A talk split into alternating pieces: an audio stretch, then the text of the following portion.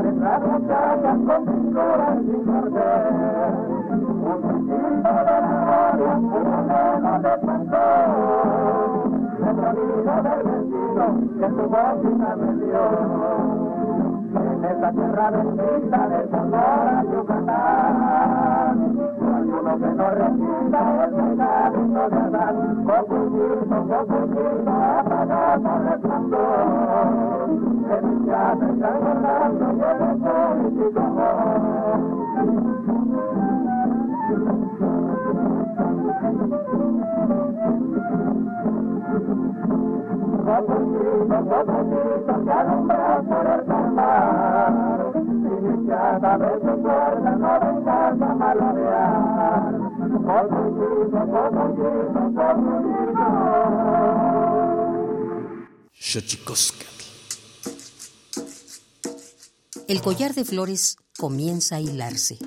Es momento de ir a lo profundo.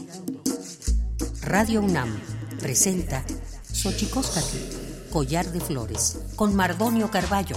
Hacemos revista del México profundo.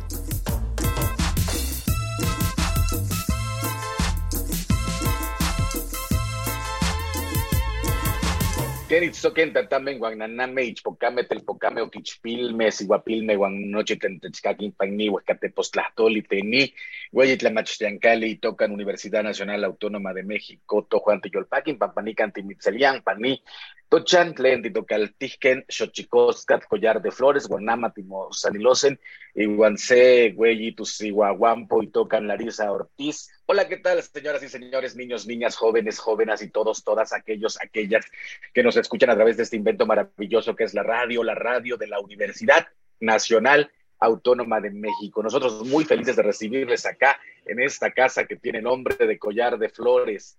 Y hoy, eh, le decía ya en Náhuatl, vamos a platicar con una mujer, eh, una defensora de derechos humanos, pero antes de que otra cosa ocurra, vamos con nuestra sección dedicada a recordarnos lo bien que lo hacemos en veces, pero sobre todo se dedica a recordarnos lo mal que lo hemos hecho. Vamos con nuestras efemérides en derechos humanos. Tonalámatl o la ignota efeméride.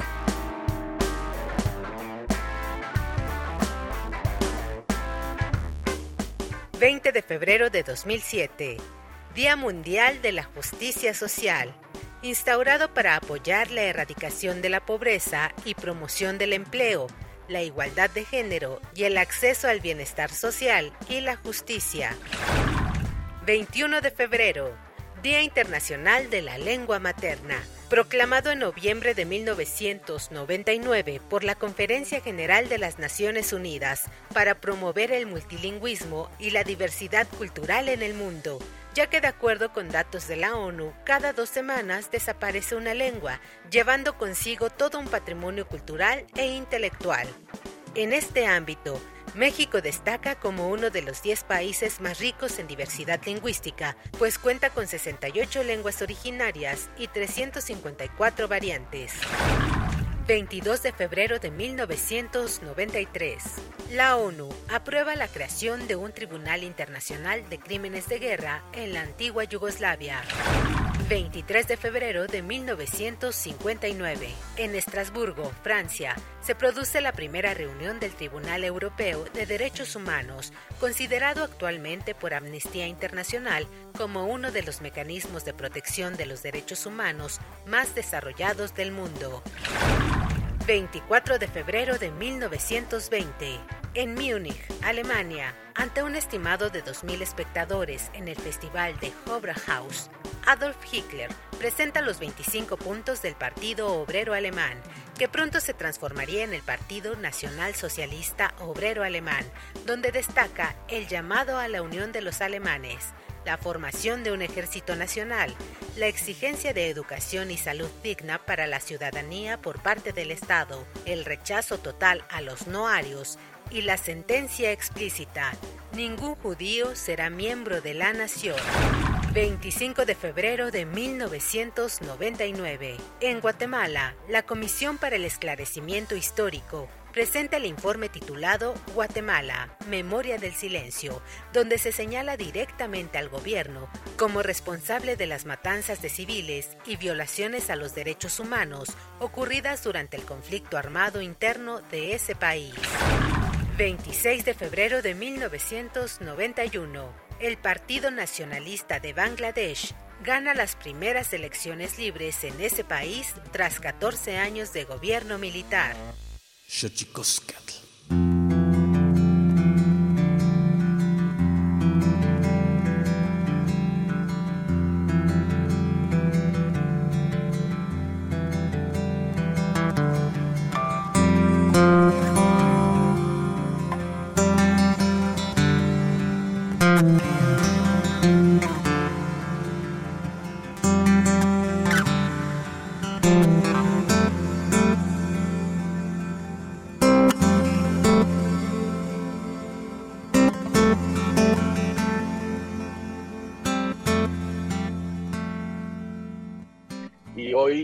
Decía ya en náhuatl, vamos a platicar con una mujer, eh, una defensora de derechos humanos.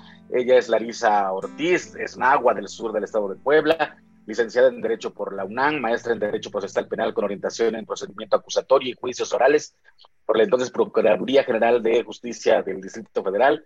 Cuenta con estudios de especialidad, maestría y doctorado en ciencias antropológicas es especialista en derecho indígena, docente, en fin, tiene una trayectoria de 33 años en la promoción y defensa de los derechos humanos de los pueblos y mujeres indígenas. Ha desempeñado diversos cargos públicos, entre ellos fue jefa de Procuración de Justicia en el entonces Instituto Nacional Indigenista en la sede de Oaxaca, fue directora en la cuarta visitaduría de la Comisión de Derechos Humanos del Distrito Federal eh, investigando casos de presuntas violaciones a derechos humanos, entre otras de personas indígenas, asesora de la Comisión de Pueblos y Barrios Originarios y Comunidades Indígenas Residentes en la Asamblea Constituyente de la Ciudad de México. Fue la primera secretaria de Pueblos y Barrios Originarios y Comunidades Indígenas Residentes en el gobierno de la Ciudad de México, que encabeza la actual jefa de gobierno, Claudia Sheinbaum.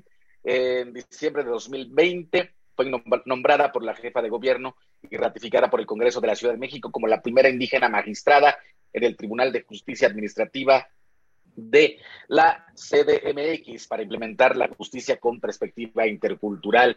Y nada, ella es eh, Larisa Ortiz. Larisa, ¿cómo estás? Te damos la más cordial bienvenida. Gracias por aceptar platicar con nosotros. Pues que Mardonio, muchas gracias por la invitación. Un honor siempre estar contigo y charlar de temas muy importantes para quienes nos escuchan.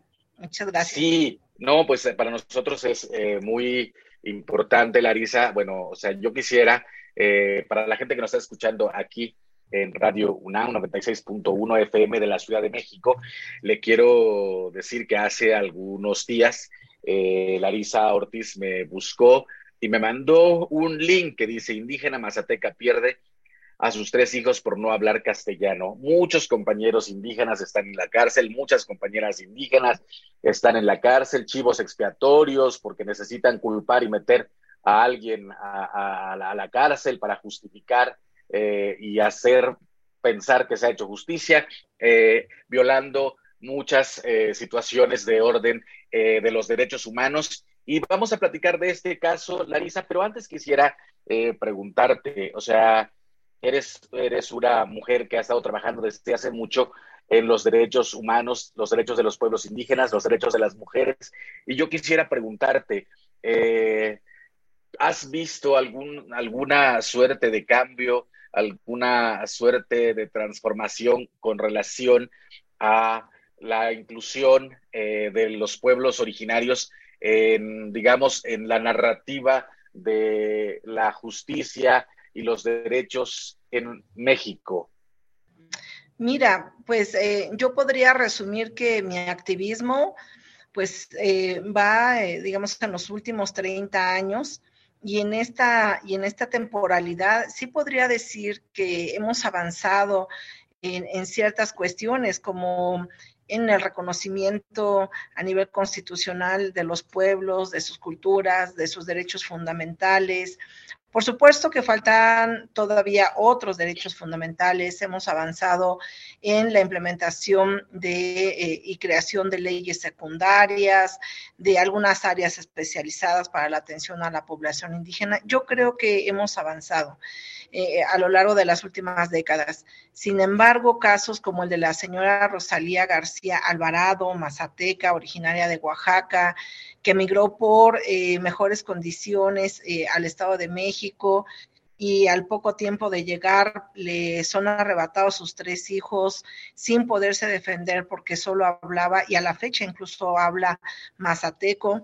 Eh, pues la verdad es que en ese sentido me parece que en términos reales, en términos de inclusión concreta, todavía nos falta muchísimo por avanzar. No, no quisiera desconocer, digamos, estos marcos normativos que son muy importantes, de las políticas públicas que se han ido implementando, pero particularmente hablando de los derechos de las mujeres y de las niñas indígenas, me parece que hay muchísimo, pero muchísimo todavía que, trabajar. Y bueno, ahora particularmente en el tema de la procuración e impartición de justicia en todos los ámbitos, no nada más en el ámbito penal, sino en todos los ámbitos como este caso que nos plantea una intervención de tribunales familiares, Em, en donde, bueno, pues lejos de ser sensibles, em, pues arrebatan de alguna manera estos tres niños a, la señora y empiezan procesos de adopción sin entender incluso pues eh, el dolor de, una madre de, y la desesperación de esta madre por no poderse defender y, que no haya quien en estos nueve años que, que ha tenido que batallar ella sola, pues le echen la mano, ¿no? Y justamente como dices, por no dominar el español y pues... Em, estamos hablando hasta de una situación de em, racismo, yo diría racismo judicial, que es muy importante analizar, erradicar y, por cierto, pues trabajar para esta inclusión de la que comentas. Sí, sin duda, eh, yo creo que se han dado pasos importantes. Sin embargo, fíjate, ahora que leo tu currículum, ¿no? En diciembre del 2020 fue nombrada por la jefa de gobierno como la primera eh, eh, indígena magistrada en el Tribunal de Justicia Administrativa de la Ciudad de México. Fíjate que yo fui de los primeros indígenas que hicieron medios de comunicación en medios no indigenistas, sino eh, de corte eh, del orden público, digamos, no televisoras públicas o, radios universitarias. Eh, todavía seguimos asistiendo en pleno 2023 a hacer a que alguien, un compañero indígena, sea el primero en algo, ¿no, Larisa? Así es.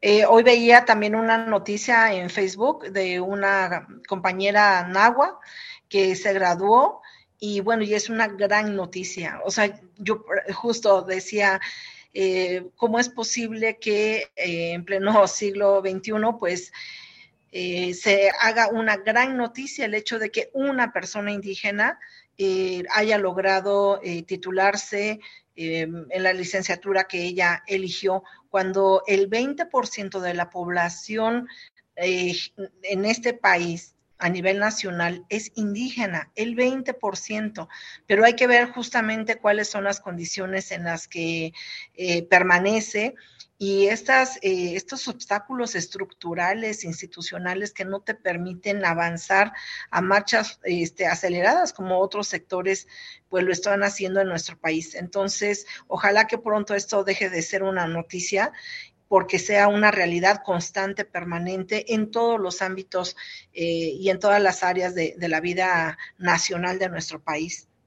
Sí, sin duda, pues hacemos votos porque eso ocurra y sin duda el trabajo que se tiene que hacer en todos los ámbitos de la vida pública de nuestro país eh, necesita todavía muchísimo empuje y eso me parece que es importantísimo en este sentido, eh, Larisa, preguntarte y decirte, ¿no? Eres la, primera indígena magistrada. También me parece que en términos de lo que decías y donde has enfocado tus esfuerzos, ¿no? Los derechos de las mujeres y las niñas indígenas, también lograr este tipo eh, de llegar a este tipo de espacios, siendo mujer en un país tan machista, también eh, tiene sus vicisitudes, ¿no, Larisa? Sí, claro.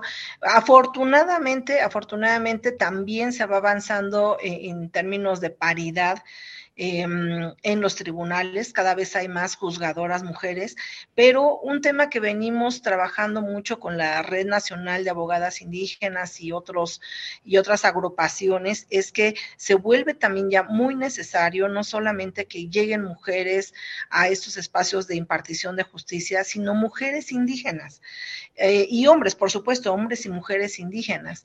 Nuestra apuesta es que pronto haya un ministro, por lo menos, o ministra indígena eh, porque es muy importante no solamente que haya un tema de inclusión, este, en estos espacios, sino que la procuración y la impartición de justicia eh, se vaya haciendo con una perspectiva intercultural. O sea, este trabajo importantísimo que haces en, en los espacios de comunicación, digamos, masivas, generales, eh, con una perspectiva también intercultural es importantísima, porque en la medida en que esto no avance, no se abran los espacios para estas visiones de interculturalidad, pues este país va a seguir siendo nada más en letra un país intercultural intercultural, pues incluso mal llevado, porque las culturas indígenas siguen estando en desventaja, pero por muchísimo. Entonces, pues es que no es que nada más una persona llegue al tribunal o dos personas lleguen a un tribunal, sino por lo menos el 20% de, de la presencia en los diferentes tribunales, en todos los ámbitos, incluida la Corte, pues tendrían que tener una presencia indígena para implementar la perspectiva intercultural, por lo menos. Me, encantaría, me encantaría, perdona la interrupción, Larisa, que nos explicaras un poquito esto, porque eh, digamos que eh, eh, lo manejamos más en los ámbitos educativos o académicos, pero esta, esta en relación a la impartición de justicia, esta suerte de interculturalidad, todavía me parece que es un tema del cual no se ha hablado mucho. ¿Podrías ahondar un poquito más sobre la interculturalidad en los procesos de justicia? Claro, no se ha hablado mucho y, mira que tenemos casos de verdad, híjoles, eh, dramáticos como el de la señora Rosalía García Alvarado, que si me permites también te podría empezar a contar un poco de este tema. Sí, sí, sí, por favor. Creo que es el ejemplo claro de lo que yo digo que hay eh, como discriminación y racismo judicial. Em, ella hace nueve años em, pues sufre violencia eh, por parte del, esposo, ¿no? Es golpeada. Al mismo tiempo, los niños, que en ese entonces tenían cinco años y medio, tres y meses, el tercer niño, también eran víctimas por su pareja sentimental. Y bueno, algún vecino da una, una alerta al DIF ella misma tiene que llevar al, al, bebé al, al, hospital porque veía que se le inflamaba el estomaguito y no sabía qué hacer, con ayuda de una vecina que medio le entendía y ella es la que le auxilió a ir a este hospital en, en Chalco, en el Estado de México. Y bueno, pues ingresa, lo, lo internan, pero eh, no sabemos eh, bien la historia, pero el tema es que de allí le dicen a ella que tiene que ir por sus otros dos hijos porque pues le van a dar, dado que ven que el niño pues sufre un poco de, anemia también, pues le van a dar eh, despensas y que vaya por los chicos, ¿no? Va por los otros dos niños, los lleva al hospital, de ahí el hospital da intervención al DIF, del Estado de México y el DIF es quien eh, hace una serie de, gestiones para determinar que ella no es apta para tener a, los chicos, ¿no? Porque si bien es víctima de violencia y los chicos también, ella no hace nada por evitar que los chicos sigan siendo víctima del papá. Em, esto, digamos, medio lo entendió porque hasta la fecha ella no domina el español. Y entonces, pues le dicen que los niños se van a quedar ahí, que ya mejor firme unos papeles, que hoy entendemos que son unos certificados de abandono, donde le están diciendo a ella está, digamos, reconociendo que, pues, que prácticamente no quiere a sus hijos y firma para que los den en adopción. Eso ocurrió hace nueve años. Conocen tribunales del Estado de, de México y pues se llevan sendos procedimientos, prácticamente están a punto ya de, finiquitar los procedimientos de adopción. Afortunadamente, la Defensoría Pública Federal promovió un amparo que ganan apenas en diciembre pasado, diciembre del 2022, donde em, el, juzgado de distrito eh, pues reconoce que todo lo que se ha hecho se ha hecho muy mal porque pues está acreditado que la señora no habla español y nunca entendió ni por qué se los quitaron, ni qué fue lo que firmó, ni siquiera ha comparecido en los, en los, juicios de adopción, que son dos, porque nunca nadie pues le ha notificado en su lengua eh, y que le haya interpretado de qué se tratan todos estos juicios y echan abajo todo lo que se ha realizado por las instituciones, tanto el hospital como el DIF del Estado de México, como del Instituto, perdón, como de los, de los tribunales eh, que están viendo estos juicios de adopción. En enero pasado, o sea, te estoy hablando de apenas un par de semanas, tres semanas, que em, se confirma el amparo por quien conoce, digamos, en revisión eh, este, este amparo, porque todavía, pues, las instituciones involucradas apelan, ¿verdad? No están de acuerdo con el amparo que reconoce que, que la señora Rosalía no habla para nada el, español, medio entiende un poco, pero no comprende exactamente qué es lo que está pasando a su, a su alrededor respecto a estos asuntos. Entonces, bueno, pues hay una reposición de procedimientos y pues en este momento que uno de sus intérpretes que ha acompañado y que también eso es muy importante, Mardonio, resaltar, me parece que el papel que, que hacen los intérpretes en estos juicios de, de, en cualquier materia es fundamental y hay que reconocerlos y hay que pagarles este, profesionalmente y hay que ayudarles a que se sigan profesionalizando, porque eh, este paisano de ella, hablante también de lengua mazateca, pues la ha venido acompañando a lo largo de los años y se le ocurrió, ¿verdad? Contactar a un, a un periodista y es el periodista quien eh, efectivamente hace esta nota que se publica apenas hace no más de dos semanas y que empieza a difundir en las redes de abogados, abogadas indígenas y en los movimientos indígenas de nuestro país. Y bueno, pues yo en cuanto me entero de la nota, inmediatamente reacciono y digo, ¿cómo es posible? Entonces, este, ahí es donde yo, yo digo, para concretar, digamos, el tema que, estamos abordando, que cómo es posible que los tribunales sean, ya no digo expertos, sean eh, tan poco sensibles para identificar que detrás de todo esto está una señora, una madre de tres hijos, este, víctima de violencia, que llega a un espacio para encontrar mejores condiciones de vida y lo único que llegó a encontrar es cómo le arrebatan a sus tres hijos. Y nadie se ha tomado la molestia de garantizarle intérprete y mucho más allá. Yo decía, a ver, con una perspectiva intercultural tendrían que saber que hay otras personas con otras culturas en este país que hablan lenguas diversas y que por sentido común hay que nombrar algún intérprete que nos facilite la comprensión de lo que estamos realizando o lo que pretendemos mm. hacer. Pero por otro lado, desde una perspectiva de derechos humanos, también me pregunto, ¿qué, qué concepción tiene el DIF del Estado de México respecto al principio de em, eh, principio em, del interés superior del, niño o de la niña.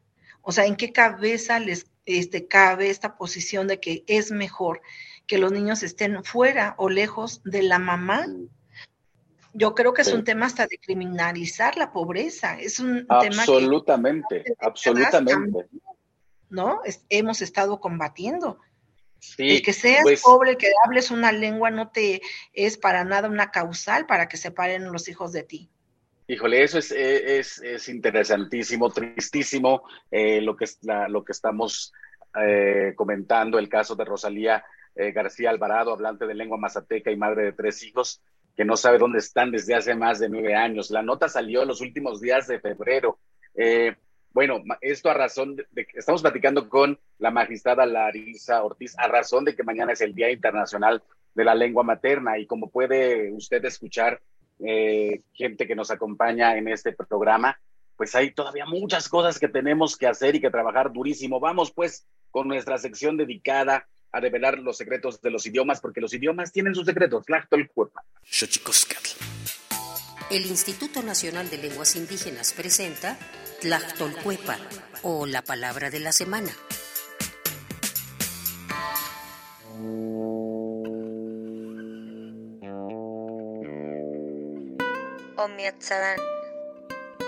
Esta es una expresión de origen guave. Se utiliza para referirse a uno de los órganos importantes y principales dentro del aparato circulatorio en los animales vertebrados, incluyendo el ser humano y mamíferos en general, el corazón. Es un sustantivo que proviene de la familia lingüística guave y pertenece a la agrupación lingüística del mismo nombre.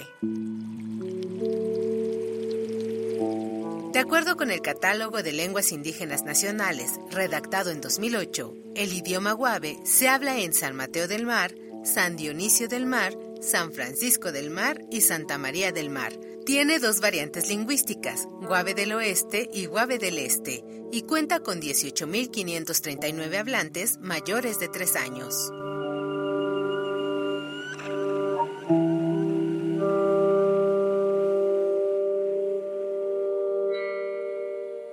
Xochicoscatl.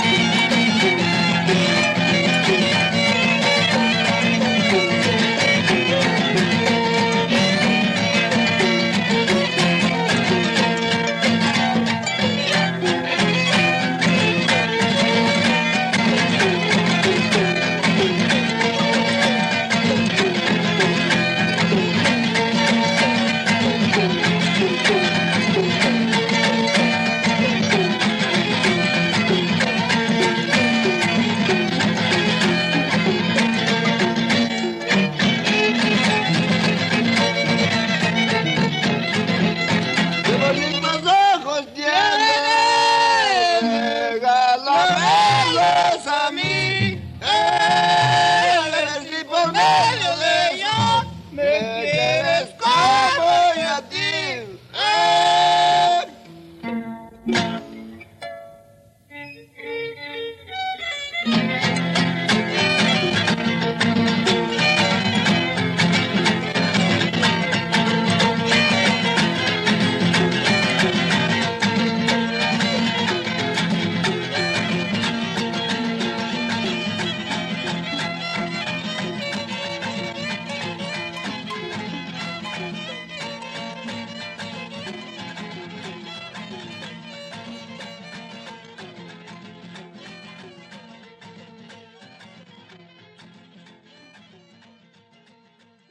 seguimos aquí en Xochicosca, el collar de flores, eh, platicando con la magistrada Larisa Ortiz a razón del caso de Rosalía García Alvarado, una eh, compañera indígena mazateca eh, que le fueron, por no saber hablar castellano, arrebatados a sus tres hijos y que está en esa lucha y que por supuesto hay que acompañar, este, Larisa. Así es. Sin duda, sin duda, tú te has tocado, te has encontrado con muchos casos.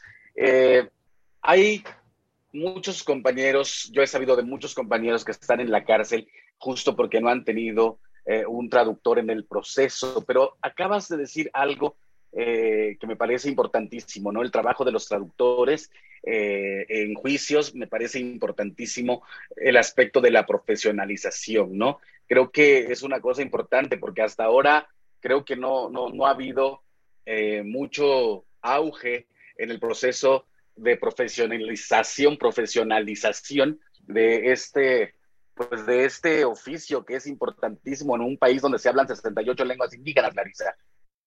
Así es, yo creo que no se ha dimensionado la importancia que tiene eh, pues que nuestras 68 lenguas originarias maternas de estos territorios sigan vivas, y no se les ha dado esa importancia, ese valor por lo que significa, porque no es solamente decir las cosas de manera diferente, hay filosofías, cosmovisiones detrás de, de, estas mismas lenguas. Y me parece que ha habido algunos esfuerzos importantes por que haya un reconocimiento, pero creo que falta todavía un empuje mucho mayor. Estamos, si tú recordarás, pues también en el diseño de las lenguas indígenas, así declarado el diseño por Naciones Unidas y por, por la UNESCO, ¿no? Particularmente, y bueno, pues ya llevamos eh, un par de años en esto y no se nota todavía como esta importancia. No quiero decir que no haya esfuerzos. Eh, yo soy muy partidaria de reconocer todo lo que se avanza, pero sí creo que se puede hacer todavía mucho más, pero mucho más. Eh, por ponerte un ejemplo, nosotros en el movimiento indígena nacional hemos insistido en que la Secretaría de Educación Pública incorpore a los hablantes de lenguas indígenas como maestros dentro de la estructura como profesores para que, por, poner un ejemplo, los y las estudiantes a nivel de secundaria puedan tener talleres de aprendizaje en lenguas originarias. Me parece que eso podría ser un acercamiento no solamente a las lenguas mismas, sino a los pueblos, a sus culturas y a toda la riqueza que tienen que aportar este, y, y que aportan más bien a este país. De tal manera que cuando sigan sus estudios, su formación académica o que ya no la sigan incluso, por lo menos sepan identificar, identificarse muchos de ellos con una ascendencia indígena que nadie te enseña a reconocerla, este, o en, en cuestiones ya profesionales, pues que sepas cómo incorporar esta perspectiva intercultural, que no es más que reconocer al otro como diferente culturalmente y convivir eh, de manera igualitaria, de manera eh, que reconoces y valoras al otro por, por muy diferente que sea, ¿no? Y no seguir reproduciendo estos esquemas de discriminación y de racismo, que, que en nuestro país, bueno, hay cifras alarmantes de racismo porque, por ejemplo, pues tenemos un color de piel moreno, eh, muchos, y mm, debido a eso, bueno, pues todo el tiempo hay un tema de exclusión, de discriminación solo por el color de la piel. Sí, sin duda, eh, yo siempre he pensado, Larisa Ortiz, magistrada eh, de la Ciudad de México, eh, que se romantiza mucho a, a, las lenguas indígenas. Esto a razón de que mañana es el Día Internacional de las Lenguas Indígenas. Se suele romantizar mucho a las lenguas indígenas y quizá los que nos hemos dedicado a la escritura o a la poesía, tenemos una suerte de visibilización un poco más, eh, más romantizada, la verdad. Y, pero hay muchas situaciones donde eh, hablar una lengua indígena eh, se convierte en un país como este más bien un, una situación de exclusión, ¿no? Niños que no aprenden el proceso de enseñanza-aprendizaje en su propia lengua, medios de comunicación que no se abren a las demás lenguas indígenas. Eh, en fin, me parece que hay muchísimas cosas. Los compañeros y compañeras que están en la cárcel porque no tuvieron traductor. Eh, en fin, eh, me parece que hay muchas cosas que traspasan ¿no? el asunto de la lengua indígena, volviéndose ellas un asunto transversal. ¿Qué opinas, Larisa Ortiz? No, pues eh, eh, coincido plenamente contigo. Eh, sí, bueno, yo estoy encantada de que cada vez haya más poetas, hombres, mujeres, este, ¿no? Mm, escritores. Es, eh, además, esta poesía que hacen también con esta perspectiva intercultural es bellísima. Y yo creo que están haciendo un buen trabajo para difundir nuestras culturas también incluso en el extranjero. Eso es bellísimo. Pero efectivamente, cuando ya eh, eh, nos vamos a otros campos, como el tema de la educación, de verdad es, es yo digo, es un drama, es, es, es, un tema también muy, muy triste y, y, hasta cierto punto indignante también. Veía ayer, por ejemplo, cifras a nivel mundial de que todavía el 40% de niños y niñas a nivel mundial siguen aprendiendo en las escuelas conocimientos en lenguas que no son sus lenguas originarias. No me quiero imaginar todavía en nuestro país eh, la gran cantidad de niños y niñas que hablando una lengua materna siguen aprendiendo en español. O sea, tenemos no sé cuántos siglos eh, con esta situación y de repente, pues, no sé si no se alcanza a visibilizar eh, y por eso la importancia de estos programas como el tuyo, para decir que hay una población muy importante en, en, nuestro país que todavía habla una lengua materna en las capitales, por ejemplo, como en, en, la Ciudad de México, que es, yo digo, la capital cultural o intercultural más grande de América Latina, por ejemplo, en donde aquí en la Ciudad de México se hablan 55 de las 68 lenguas indígenas wow. del país y pregunta si alguna, alguna vez algunos de estos niños han recibido clases en sus propias lenguas. Y, y, por otro lado tenemos maestros indígenas bilingües que salen por generaciones cada año, que no son contratados para que regresen a sus comunidades de origen o en las nuevas, eh, digamos, comunidades residentes o de nueva residencia, donde perfectamente podría ensamblarse esta situación. Pero bueno, como digo, falta todavía muchísimo por hacer al respecto. Y sin duda, eh, otra cosa que me llama la atención es que hablas de, de, la perspectiva intercultural en los procesos de justicia, este, de impartición de justicia. Yo creo que eso también es, es, una cosa muy, muy importante, porque de pronto se nos olvida también que no solo es la lengua, este, Larisa. Así es. Sino la cultura en su, en su universo. Sí, claro, esto que, que también en, en, los últimos, en las últimas décadas vienen insistiendo los movimientos indígenas, por lo menos en nuestro continente, de que eh, eh, sepamos reconocer que hay personas indígenas que incluso ya no hablan una lengua, pero sí se autoascriben.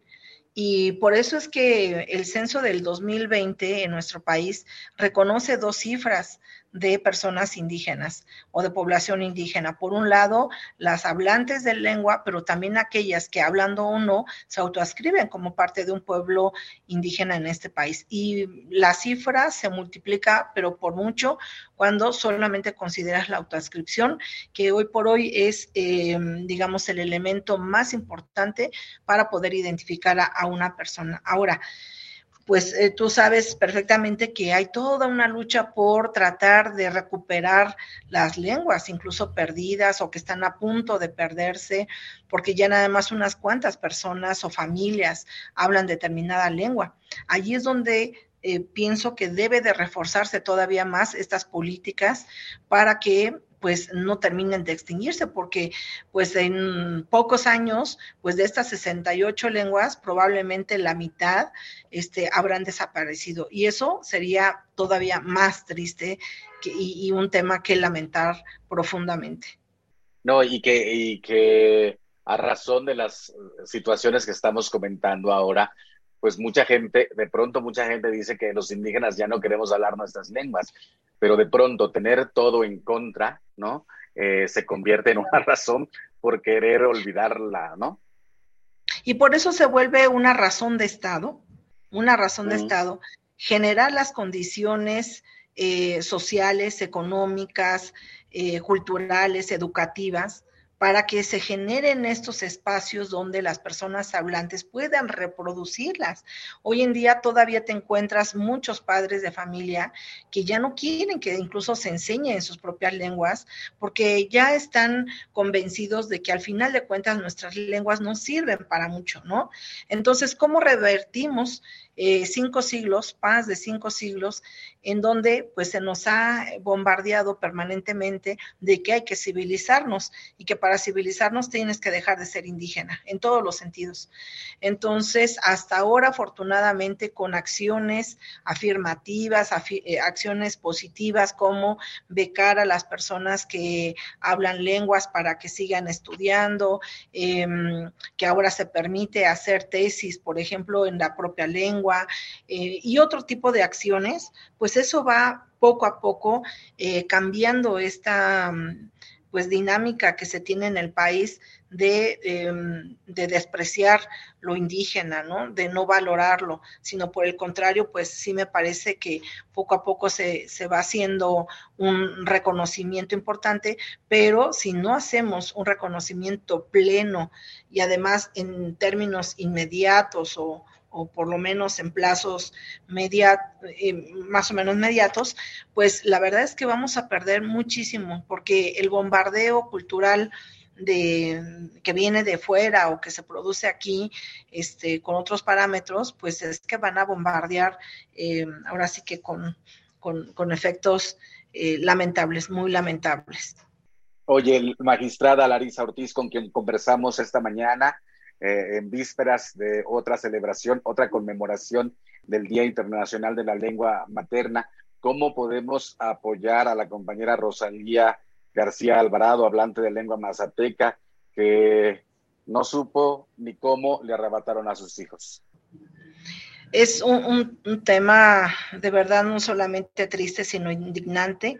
Tuve la oportunidad de platicar ayer con ella, con un equipo que va a hacer un pequeño documental para conocer el caso y lo vamos a dar a conocer, ojalá que nos ayudes a, publicarlo, seguramente que sí, a difundirlo. Yo creo que lo primero que se puede hacer es difundir el caso, llamar la atención de verdad a todas las instancias que se han involucrado, incluyendo a las comisiones de derechos humanos, particularmente la del Estado de México, que conoció del asunto y que pues en aras tal vez de la limitación que les dan sus atribuciones, las leyes, pues no hizo más, no hizo más y hemos llegado pues hasta este momento. Y escuchar eh, la narrativa mm, tan, tan triste de, de la señora Rosalía, en el sentido de que desde que los entregó al hospital no volvió a ver hasta la fecha a sus hijos nueve años después, es un tema que no es menor es un tema que nos tendría que llevar a una reflexión muy profunda de cómo se está impartiendo eh, justicia en nuestro país en el sentido más amplio frente a la población indígena hablante de alguna lengua originaria. Eh, ella decía, mis hijos cuando me los arrebataron, hablaban mazateco. Me decían, me gritaban, ayúdanos mamá porque nos van a matar, ¿no? Ella decía ayer en este testimonio que los niños fueron llevados con un, supuesto psicólogo o psicóloga, no sabe bien, pero que cuando regresaron los niños les dijeron, pues me decían, nos decían que dibujáramos, pero no entendimos nada, no entendíamos nada. Y entonces, como en los expedientes aparece que los niños dijeron que eran víctimas de violencia por parte de la mamá. Entonces, primero difundir el caso. Número dos, eh, varios compañeros estamos organizados y entre todos eh, hicimos que ella pudiera tener una cuenta bancaria para que quienes quieran donar de manera, pues obviamente voluntaria y con un sentido de solidaridad con, con ella, puedan hacerle depósitos. Ella es trabajadora, empleada del hogar, que pues quienes eh, la tienen contratada le, le, ayudan, ahí mismo vive y le dan todos los permisos que requiera pues para las gestiones que tenga que hacer para la reintegración de sus hijos. Y me parece que, bueno, pues quienes tengan que, no sé, quienes nos escuchen y estén dentro de algunas de estas instituciones, es muy importante que se conozca el caso también hasta en términos académicos, en términos de, pues, que se entienda qué es la interculturalidad, eh, y es muy importante difundir cuántos pueblos hay en nuestro país, cómo viven, cómo sueñan, este, qué es lo que plantean para este país. Em, y bueno, pues hacer acciones conjuntas, interdisciplinarias, para que estos casos se identifiquen y además se resuelvan. No es el primer caso del que yo tengo conocimiento en donde los DIFs este, de, este país les quitan los, hijos a, las mamás por, ser pobres, por ser indígenas, porque, por no saber español. Uy, qué, terrible. Pues Larisa es tiránico el tiempo en la radio. Estamos llegando al final y yo solo quiero decir que estamos, eh, que vamos a compartir eh, el link de este caso que me parece importantísimo. Eh, lo retomamos de N más Noticias, el portal de N más Noticias, donde está el caso de la señora Rosalía. Larisa, ¿con qué te despides? Con un agradecimiento muy profundo, este Mardonio, como siempre, sabemos que pues eh, como hermanos, hermanas indígenas y no indígenas, pero aliados y aliados por los pueblos indígenas, pues tenemos mucho que hacer. En el caso de las lenguas indígenas, pues seguir insistiendo en no quitar el dedo en el renglón de que es vitalísimo para nosotros que las lenguas sigan vivas, que se reproduzcan, que se reconozcan, porque tienen mucho que aportar a nuestro país y al mundo. Un abrazo. Antes de que te vayas, Larisa, antes de que te vayas, ¿tenemos el número de cuenta a la mano? Sí. A ver. Em, déjame, lo checo. Híjole, yo creo que te lo hago llegar te lo hago llegar porque perfecto para la gente que nos está escuchando aquí en Radio UNAM nosotros en Xochicoscat Collar de Flores en la cuenta de Twitter ahí daremos a conocer los datos para si alguien puede y está eh, en la posibilidad de apoyar a la señora Rosalía una mujer a la que le fueron arrebatados sus hijos hace nueve años entonces no me queda más que agradecerte, eh, magistrada Larisa Ortiz. Al contrario, la agradecida soy yo. Un abrazo a todos los que nos escuchan. Abrazos a todos y nosotros nos vamos con el Santísimo Mitote, la colaboración del Instituto Nacional de Antropología e Historia, las Camati Miak, Timomelaguampan, Chicueyitonati, Epónimo Tlachtol. Santísimo Mitote. Baile y ofrenda. Una colaboración con el Instituto Nacional de Antropología e Historia.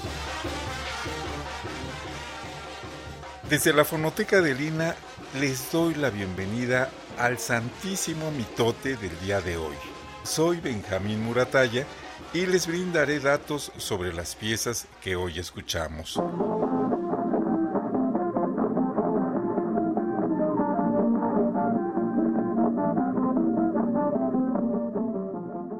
El Cocuyito, de la autoría de Lorenzo Barcelata.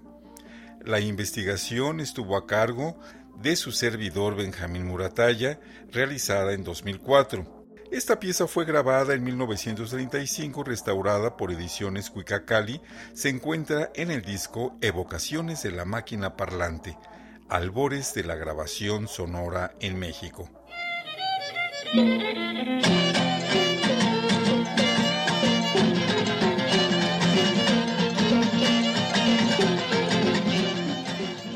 Dos jarabes. Es la pieza que escuchamos en la mitad del programa. Un jarabe que interpretan Antonio Garibay en el arpa, Leandro Corona Bedoya en el violín primero, Secundino Cuevas con el violín segundo, Vicente Hernández, guitarra de golpe, e Isaías Corona Bedoya en el tamboreo. Una grabación de José Raúl Helmer realizada en 1959 y en 1965, con una investigación de Alejandro Martínez de la Rosa. Eh, está en 2013. Se encuentra en el disco Cuando vayas al fandango, fiesta y comunidad en México. Para despedirnos les compartimos El pájaro campana.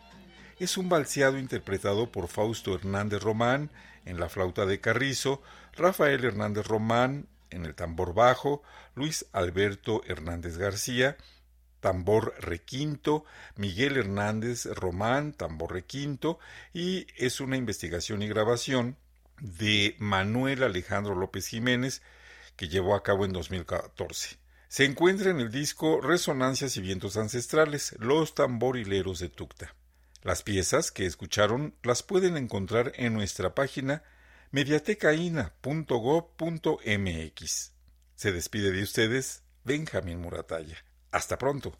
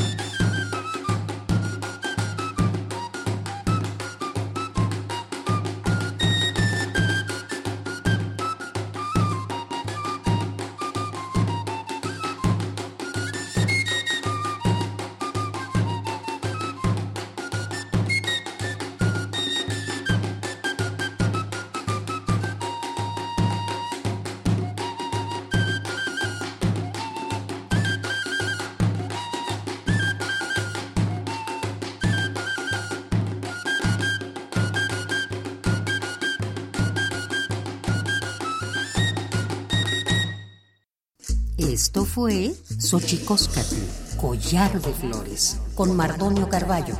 Hacemos revista del México Profundo. Una producción de Radio UNAM. Experiencia sonora.